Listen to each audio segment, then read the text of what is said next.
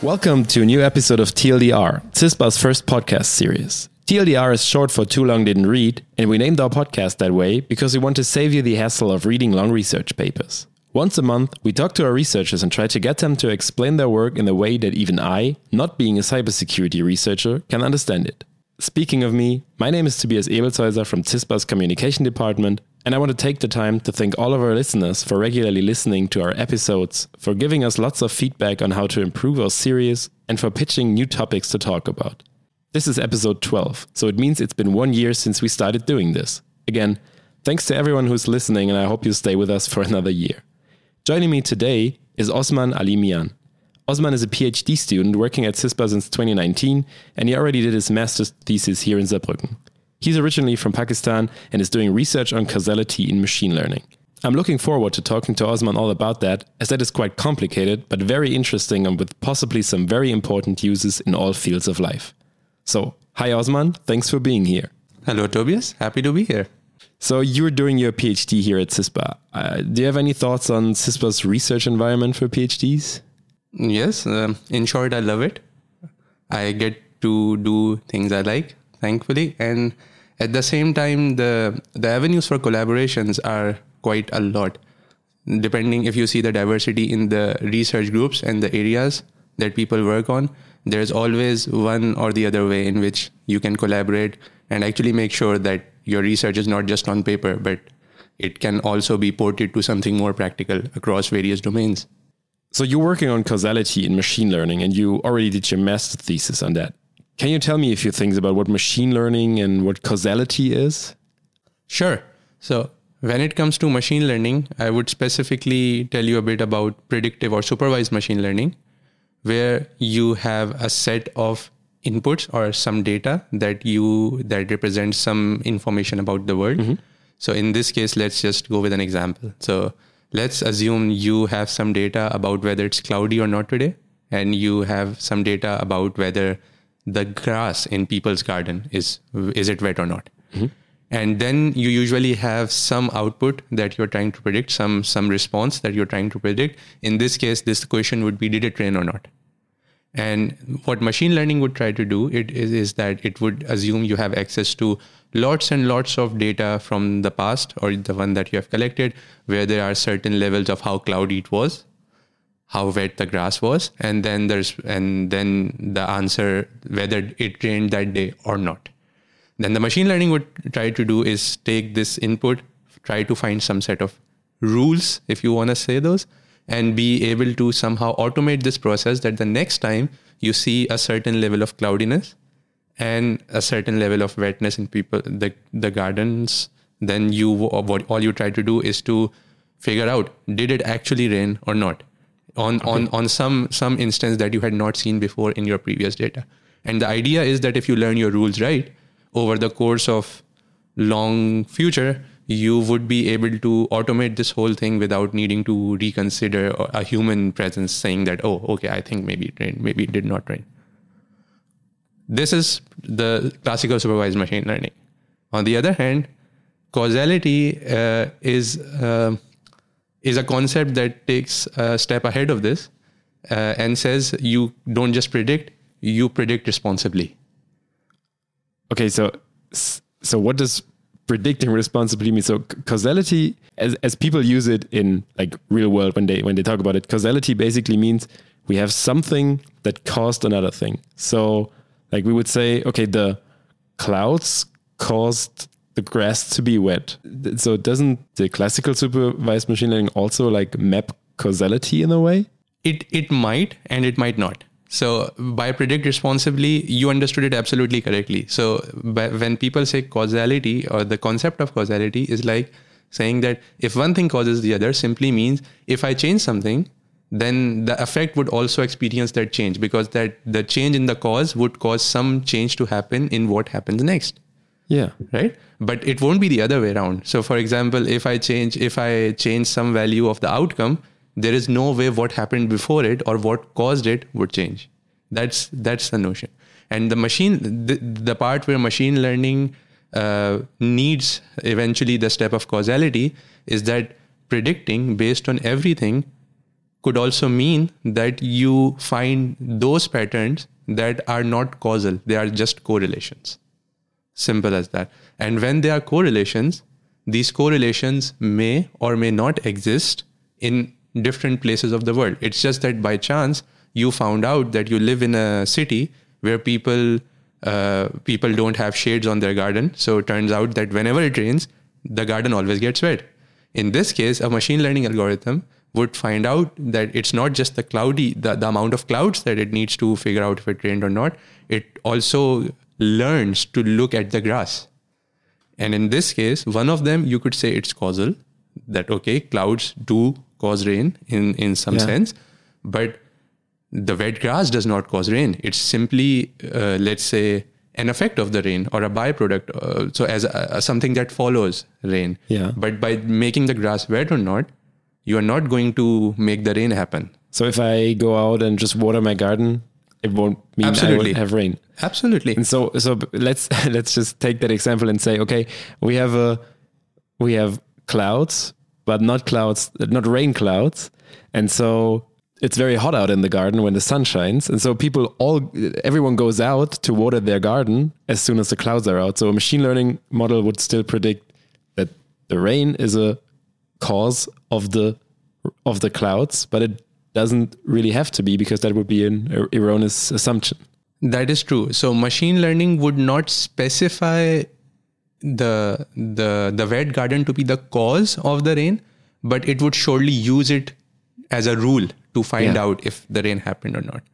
And this is where causality steps in. Causality says, okay, you need some kind of mechanism to differentiate these clouds from the wet grass. So as long as you are somehow able to figure out that hey, it's not the the wet grass that that is giving me any information about the rain, it's actually the clouds. Okay. And if then I take only the clouds and learn the rules for rain using obviously any machine learning approach. So it's not like they are causality and machine learning are disjoint. So, but causality just says you need to you need to be responsible in what you're predicting on. So then the causality would some the causal part would somehow tell you that hey, forget about the wet grass. Just think about this cloudy weather, and then use your machine learning algorithm only on this cloudy weather and use this to predict rain. Now, this means that if we go to now, for example, your city, where people always water the garden when it's cloudy, whether they water the garden or not would not matter because the machine learning algorithm has only learned whether it rains or not using the clouds.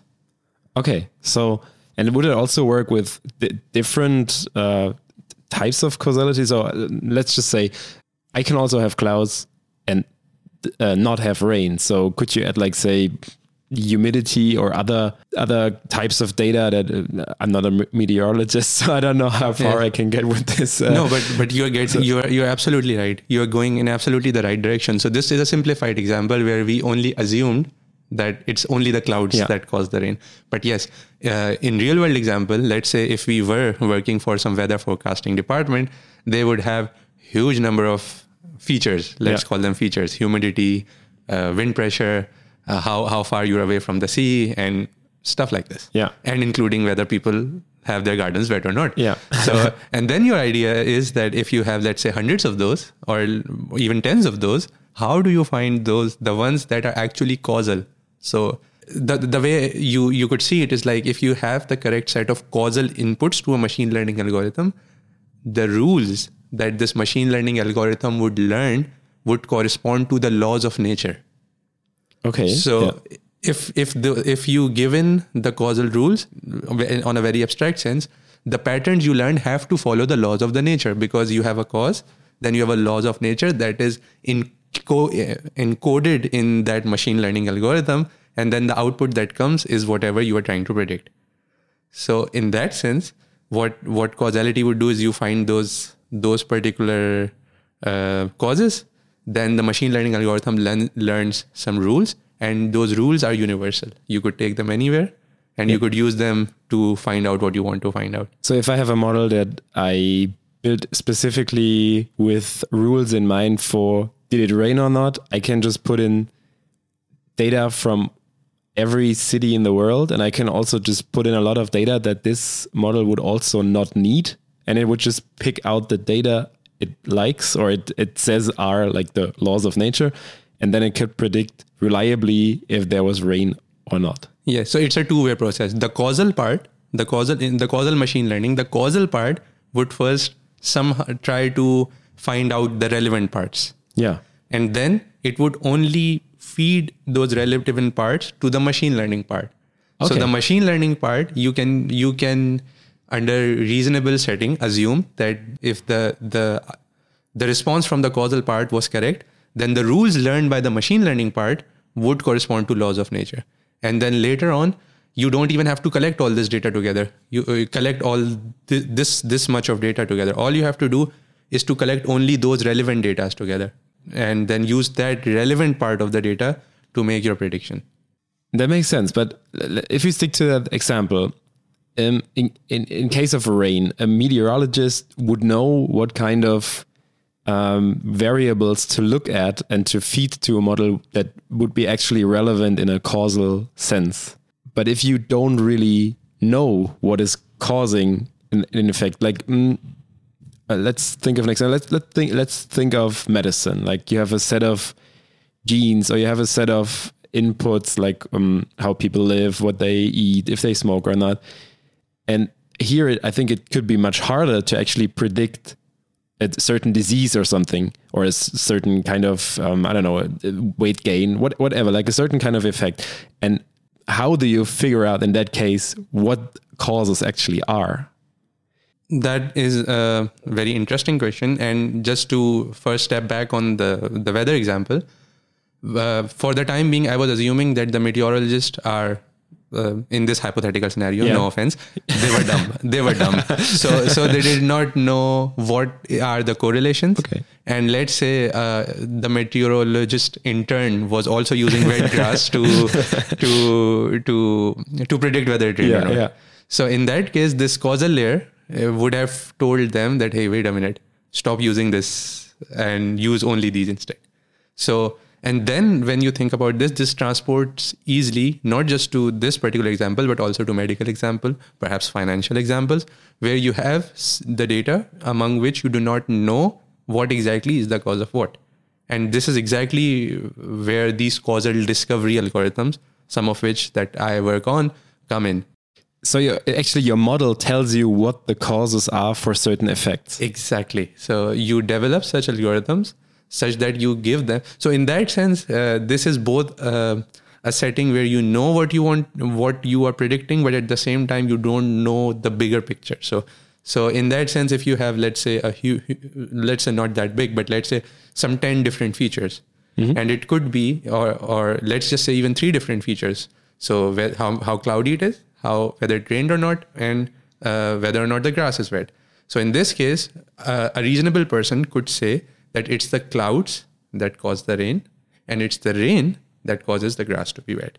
And let's just add whether you uh, whether you watered your lawn or not as the fourth thing. So it's like then rain and watering your lawn causes your grass to be wet. So what you have, if you could imagine such a structure, it's called a graph or a causal graph. It, this tells you the depends the causal dependencies that exist. So um, an arrow or, or a path from the clouds to the rain tells you that it's the clouds that are responsible for causing rain. Yeah. And then the the the direction of arrows or or the dire- or the path from uh, the water hose to the rain f- to the wet garden tells you that these two factors are responsible for the wet grass. And then so later on, if you want to predict how wet the grass is, you only have to look at whether it rained or not and whether you watered your garden or not.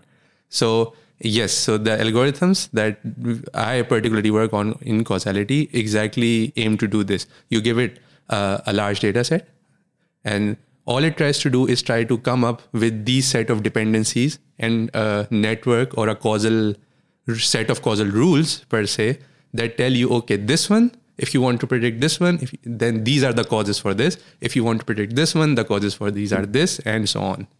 Okay. So I, I think the, the thing I'm trying to wrap my head around right now is how does the model find that out? Like if I give it a, a, a huge set of data from all kinds of different cities around the world with all these features like whether whether clouds, did people water their garden, did it rain, and was the grass wet?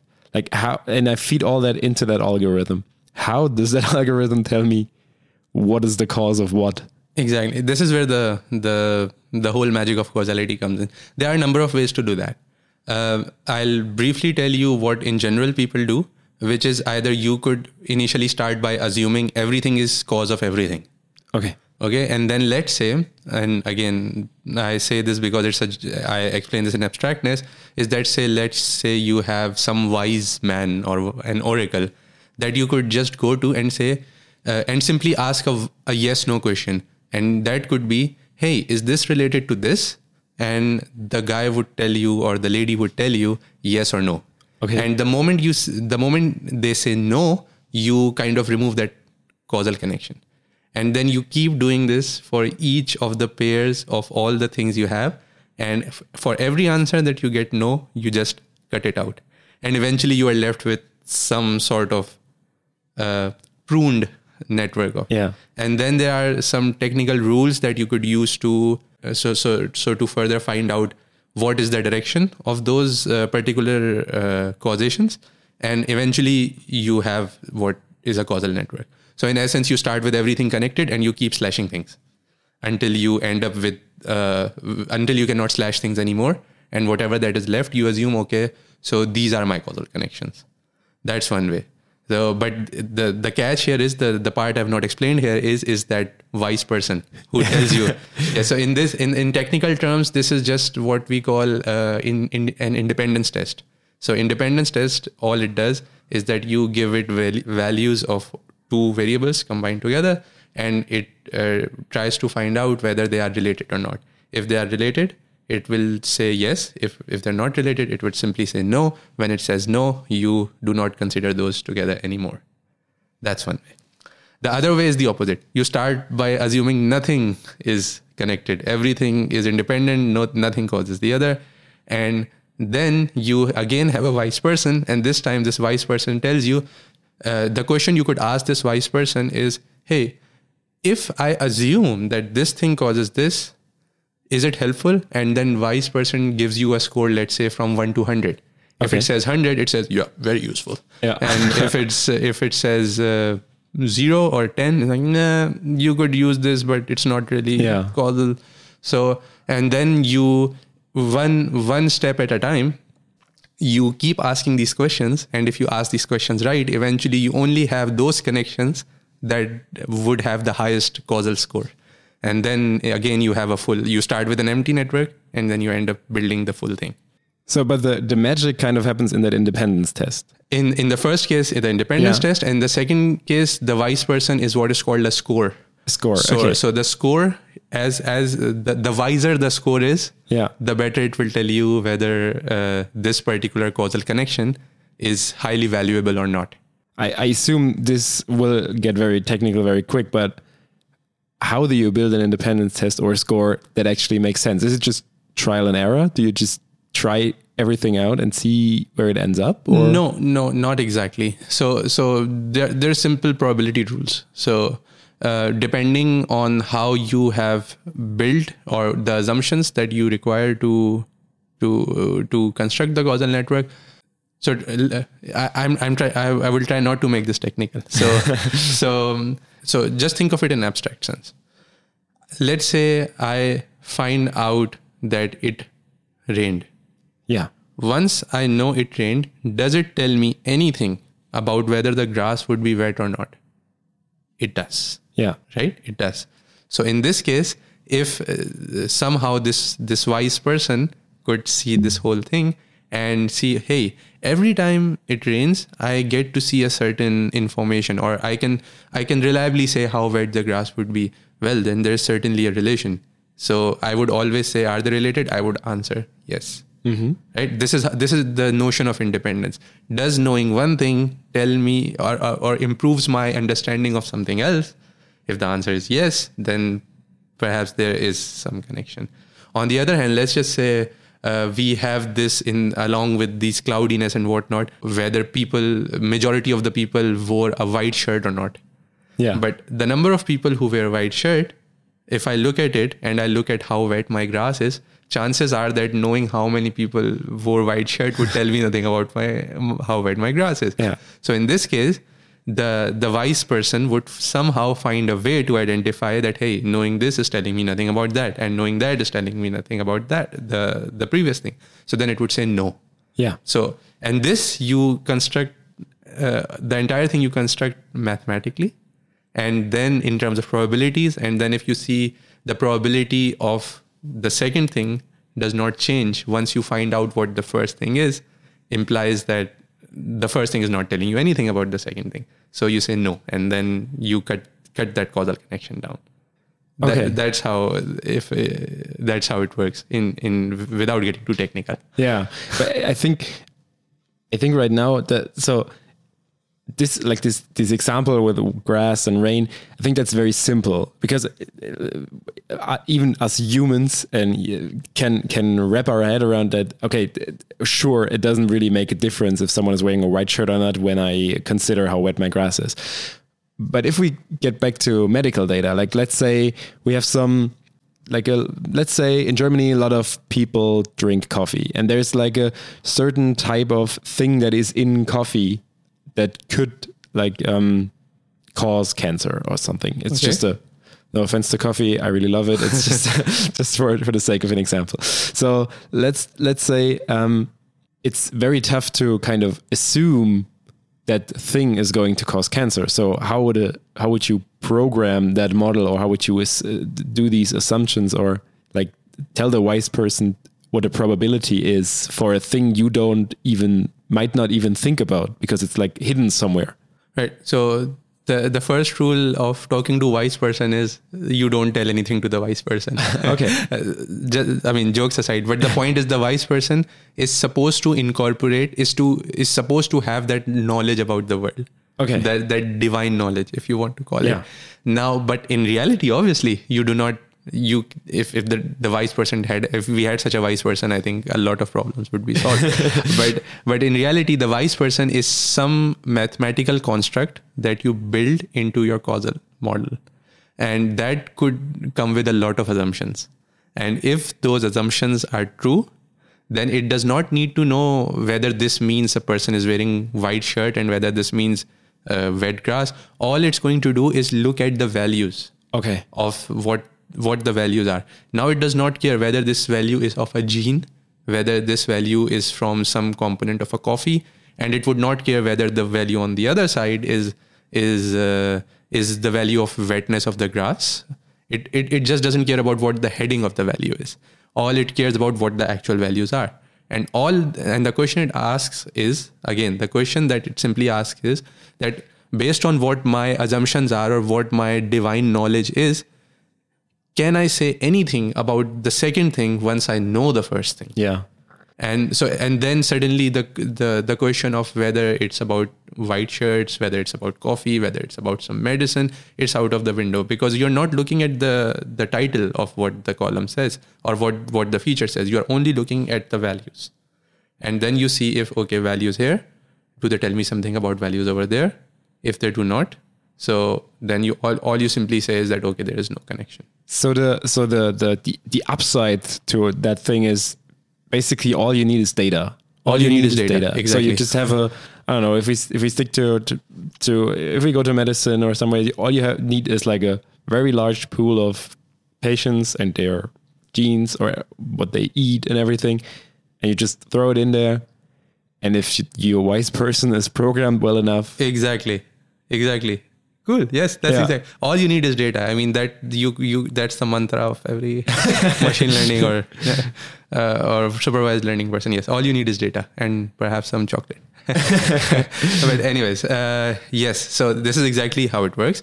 You you don't you are not so concerned about. I mean, of course, you could in this wise person you could take some expert knowledge and add this in addition, such that it okay eventually you already tell it that hey this and this are not connected so the wise person no matter what your data says the every time you ask this wise person whether these are connected it would tell you no so this is the part where i retract where i told you that you don't tell anything to the wise Yeah. person you could but Okay. in in in reality you don't have to. You don't need to.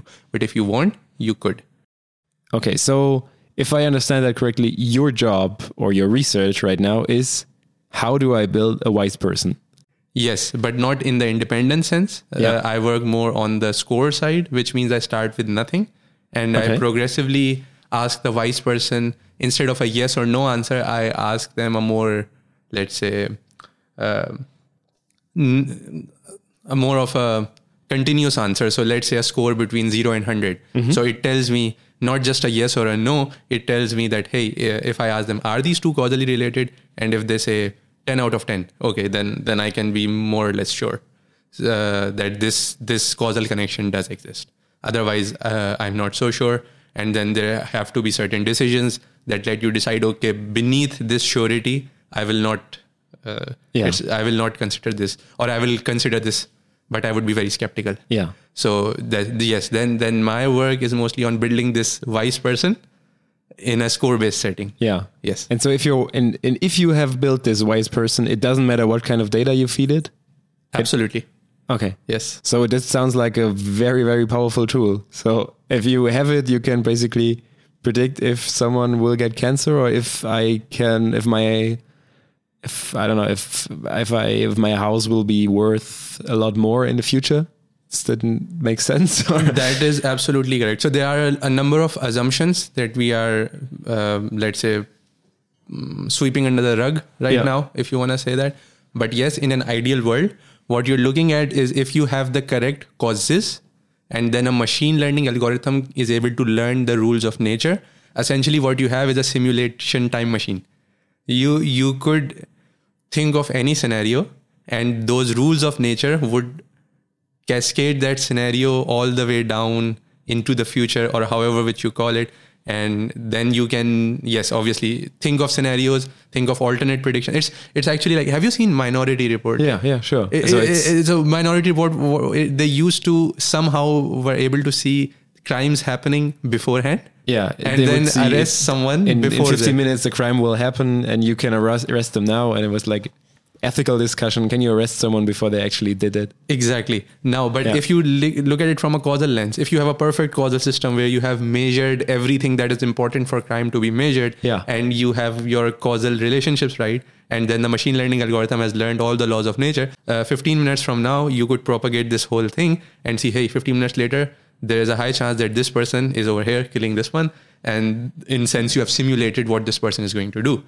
And so, in, that sense, it's like a, hypothetically speaking, you could easily have a, a system that does the minority report for you. So, but we're very far away from that. Of course, of course. So, so there, there, there is uh, in theory, and then there is in practice. And in practice is in theory is what we envision, and in practice is what we are trying to achieve. But, but where are you right now in practice? Like, is is there a way to, let's say, if you have a reasonable amount of m- medical data, can you predict a certain type of disease with your models, or is that something that is like twenty years away? if this is about just one type of disease, then there is still a chance that we can under under obviously a lot of assumptions, but the one that I think is worth mentioning at least here is that we always assume that we have measured everything that is relevant. So if if we go back to our very simple example that cloud causes hmm. rain, then our assumption is that if we if we have seen clouds, wet garden, and rain, then only the rain or only the wet garden and the clouds or one of them could cause rain. It could not be something outside something that we have not seen. And that is called a sufficiency assumption which means that you know all that you need to know. Only then can you say that okay if this is all that is need to know then these are the causes because it could be that if you know some things for example in your you mentioned humidity i've never measured humidity Yeah. but if uh, in this case, if I were to just build some rain predictor based on clouds alone, it it would not exactly be causally correct. So and there is no way for me to check Yeah. if if everything was measured or not. So that's one of the main assumptions that is there, and it it can be in some different cases limiting. So, but let's just say there are scenarios where you could have you where this assumption would hold. Yeah. And in such scenarios, there you have the guarantee that if you get infinitely many amount of data, you would be able to predict everything right. Yes. So so you but but, but you mentioned like this sufficiency this uh, what, what what should you call it It's it's it's a sufficiency assumption. a sufficiency assumption. So you said that you have to assume that you've looked at everything that is relevant, but I don't know in case of disease or even even I don't know even like um, financial markets. There could be like some, as they call, it, I think, black swan event. That there's like something you could not possibly predict that comes from somewhere. So these are out of the picture then, right? So if something like totally weird happens, or if I don't know, if like in ten years it turns out that um, some things we use in our uh, shampoo causes uh, a certain type of cancer, your model will not be able to predict that because it has never heard of it. Exactly. So this comes. So again, okay, that's a very intelligent question. So um, on top of this, then alongside sufficiency, what you need to assume when making use of these, and this is not just causality, this is also machine learning. So even if you put causality out of context, you need this for machine learning, is that you observe the entire spectrum of things that could happen. Yeah. So uh, and as long as you have that, only then could you uh, get the whole picture or learn the correct set of rules.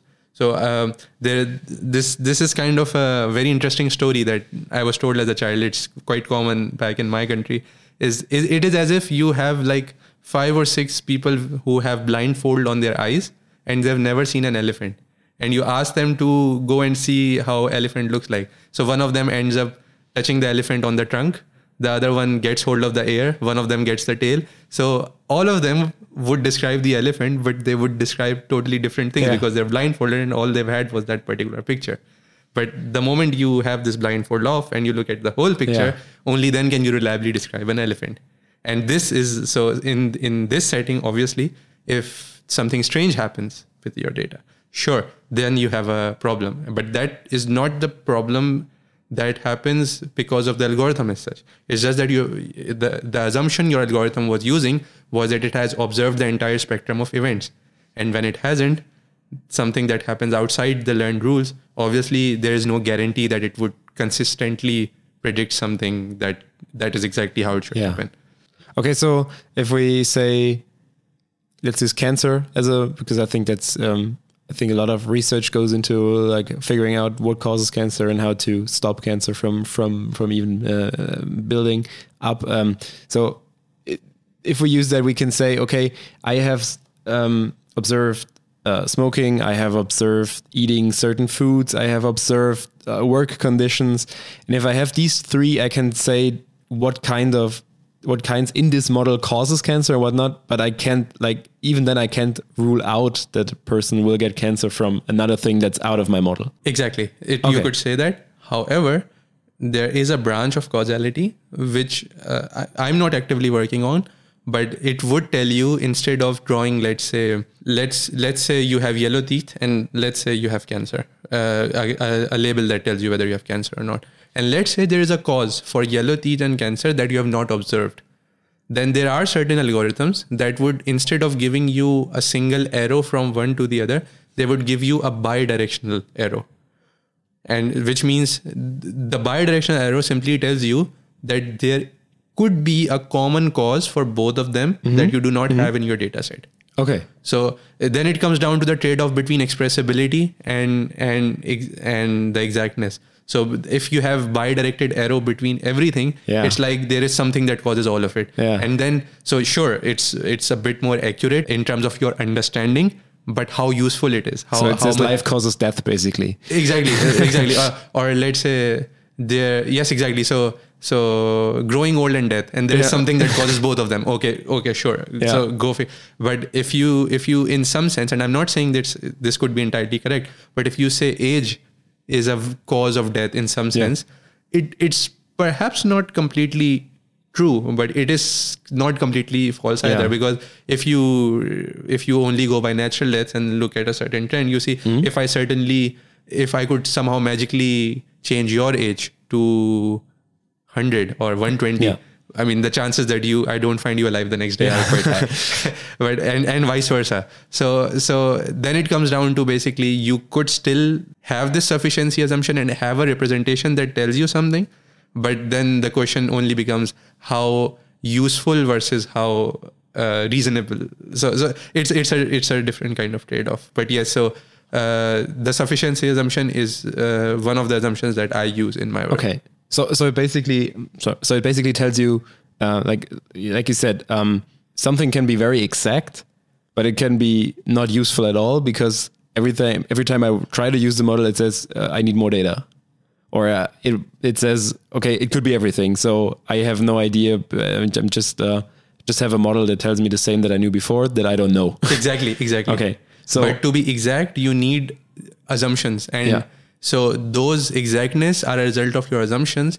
And suppose if you you make an assumption that is wrong, yeah. then those exact results would also be wrong. So there, Okay. that's where you have to find that kind of trade-off between the assumptions that you make and the the results that you report. Is that something you're working on? Yes, exactly. So my my my primary work when I started doing causality uh, was to consider some of these assumptions, and some of them are quite stringent, if you ask me, uh, and to be able to make sure that I could make as many of them as I could as reasonable as possible. So, for example, uh, not the causal sufficiency assumption, but let's just say there is an assumption that requires all of your data to be at a single place, uh, a, a single long table with lots and lots of lots of data. Uh, but that's not practical because let's say hospitals, for example, they're never going to share your data, be it because of a lo- privacy concerns, ethics, or or laws that prevent them from doing so. So in that sense, you have a lot of data if you combine everything together, but you do not have enough data at each hospital. And then the question is, can you still do this causal part in on using all of this? So that is one of the assumption that, for example, I try to, uh, I have tried to relax. Then there is a case, for example, where it says that uh, there is a notion of what is called intervention. And intervention is something that you have a law of nature, but you make uh, make such some changes that this law of nature no longer affects something. So in this case, it could be that I I cover my garden. So Yeah. whenever it rains, my garden always stays dry. So this is kind of an intervention on my garden. So, but in real world data, when you have, let's say, genes and and whatever not, you could do some medical interventions. You could change some things in the gene, but you could do this while knowing it. But at the same time, things could happen without you knowing it. So in some of the cases, you would have some data where the actual laws of nature hold, and you would have some of the data where things have been meddled with. But that does not mean the actual law of nature has changed. Yeah. So if you have many such datas, the uh, a common approach nowadays would just try to stack them together and try to learn that one thing. But there would be mixed signals because in some of them this would exist, some of them it would not exist because of the intervention, and then the method would get confused. So an intervention would be like giving a certain type of medicine. Yes, and uh, yes, and then this means that this medicine raises your blood pressure. So it's like indirectly you are intervening on blood pressure. It's not a normal blood pressure anymore, right? So and uh, so that being said, let's say you have a lot of data and you do not. It's just, there are cases where you know you intervened, but it could be that the machine recording your stuff was a bit broken, so there was an intervention in the recording, and you do not know that. Uh, okay. So, and if you have such data, then you would like to find out not what just the correct causal connections are, but you would also want to know was there any data where there was an anomaly? So where where where something was against what every other thing says. So finding those out is also a challenging task. Yeah. That is something that also I'm trying to do. Uh, and and and many other things, but these are let's say the highlights. Okay. And what kind of data are you working with, or have you with what kind of data have you worked before? essentially it could be any data Yeah. uh, but uh, right now i've mostly been working with uh, cancer data of different sorts so uh, one of them is uh, lung cancer gene expression and and so on so so there there are different variants of cancer Yeah. that i've uh, i've been lately investigating lately Okay, so and and how are these? How was this data shared with you? How does that work? This is part of a, a joint collaboration between, uh, if I remember the name in English correctly, German Cancer Research Foundation Yeah. and and CISPA.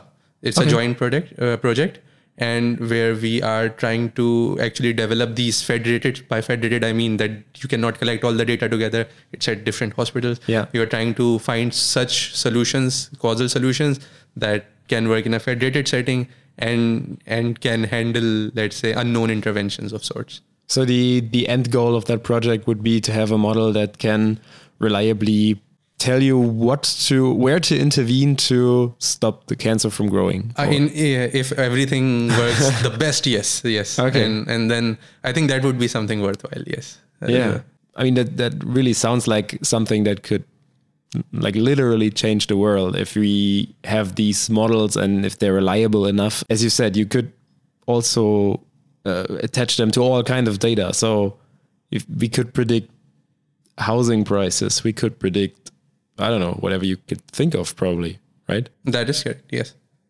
Under the right assumptions, under the right modeling assumptions, you can, in theory, simulate all sorts of possibilities. Yes. So you're basically building in, in case of um, in case of medicine, you basically building a patient with which you can experiment. Yes, without consequences.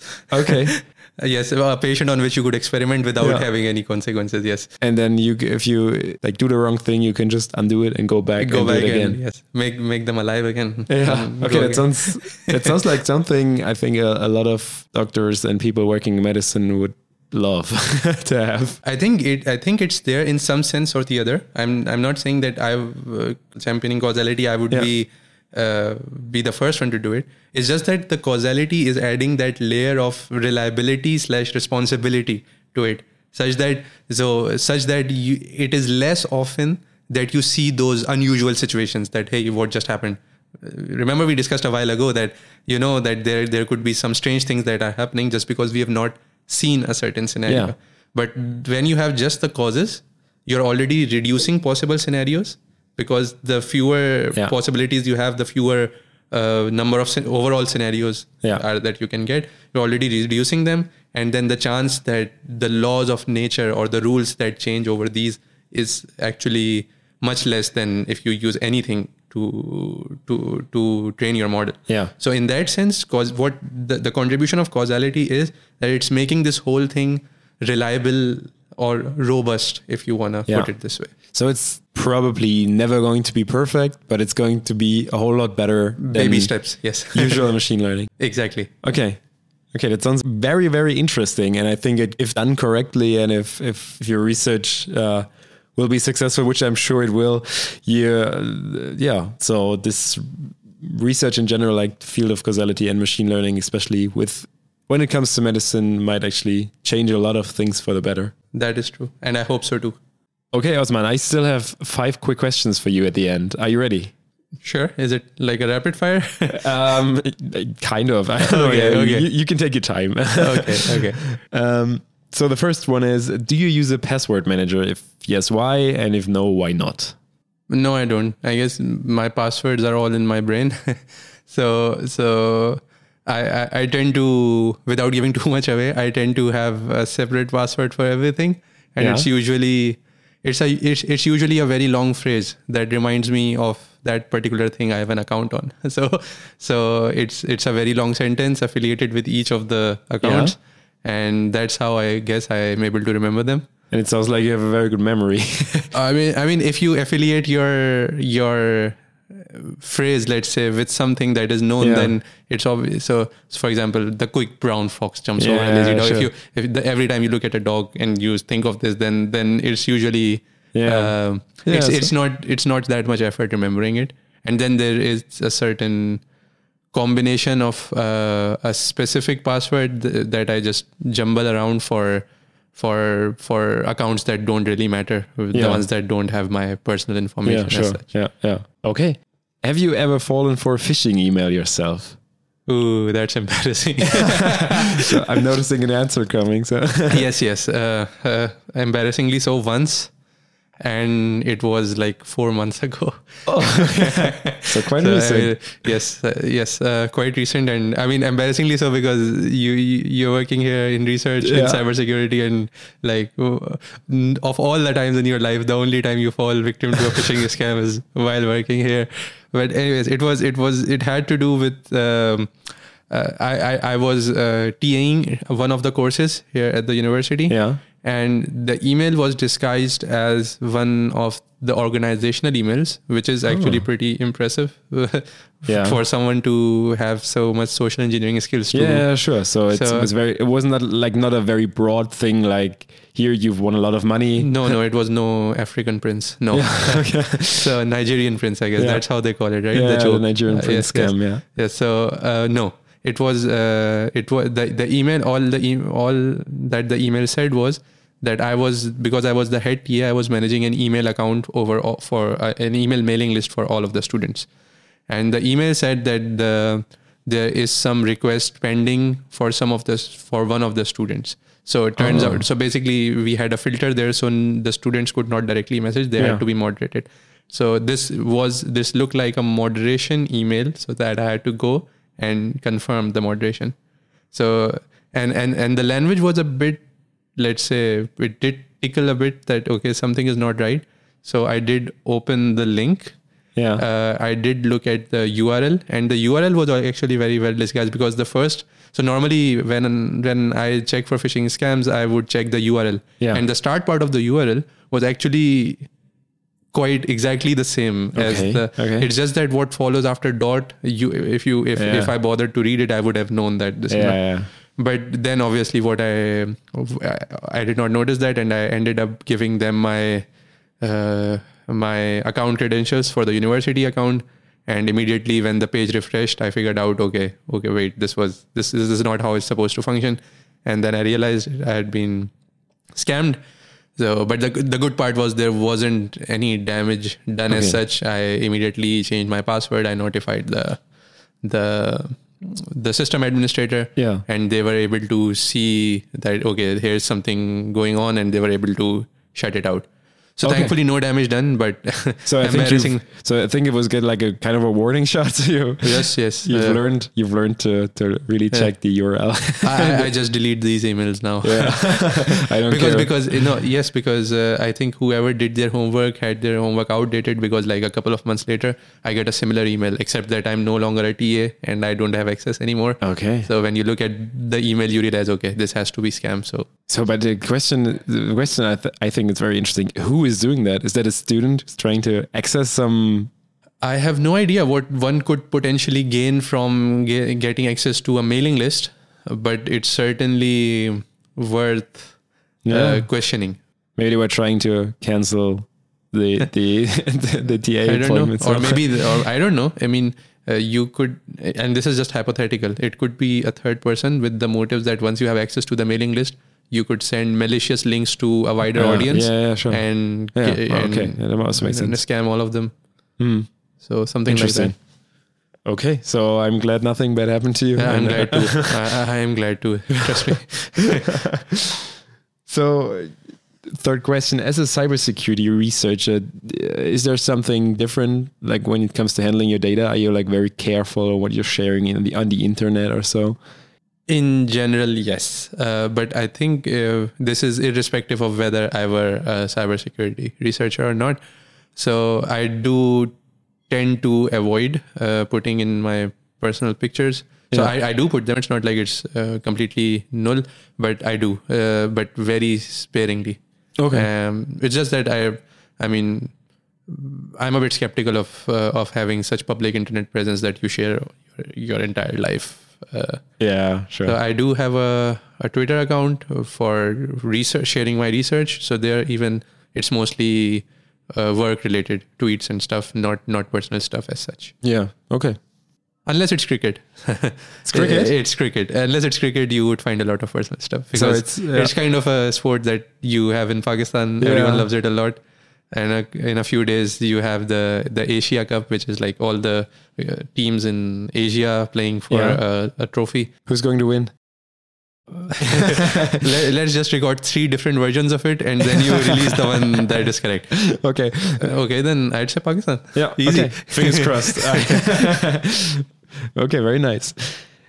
Do you have a smart home, or do you No. like smart home No, appliances? in in in that sense, I'm quite conventional. I don't mind getting on, switching on the Yeah. fan instead of, I don't know, like uh, having a hugely complicated infrastructure. I don't know. I just like my Yeah. conventional style better. That's just a matter of taste, you could say. Okay. Okay. Uh, for uh, the the last question, I'm sorry. So last question: How do you feel about cryptocurrencies, and have you ever invested personally? If you're comfortable sharing that, of course. I, I don't know much to be honest. So I've heard. I mean, there's always this these buzzwords going Yeah. around cryptocurrencies, Bitcoin, Ethereum, for for that sake. But I really have no clue how they work. Okay. uh, I've I have once or twice have stumbled upon people telling how they work, but no, no, not not as such. So crypto is like very far away from your field of research. Yes, exactly. Yeah. So uh, let's say I've not been so interested in this. Yeah, So okay. just just simply put. So uh, and I've not really had the motivation to dig deep into it. Sure. I mean, the more you do uh, dive into your own research, the faster you'll be Yes. changing the world. Yep. Okay, Osman, thank you very much for taking the time to be here. Um, I thought it was, was very interesting, and I hope you will continue with your research um, successfully. And um, yeah, maybe one day you will be able to predict lots of things. Thank you so much, and I loved it. Thank you so much for having me. Goodbye, and see you next time. Goodbye.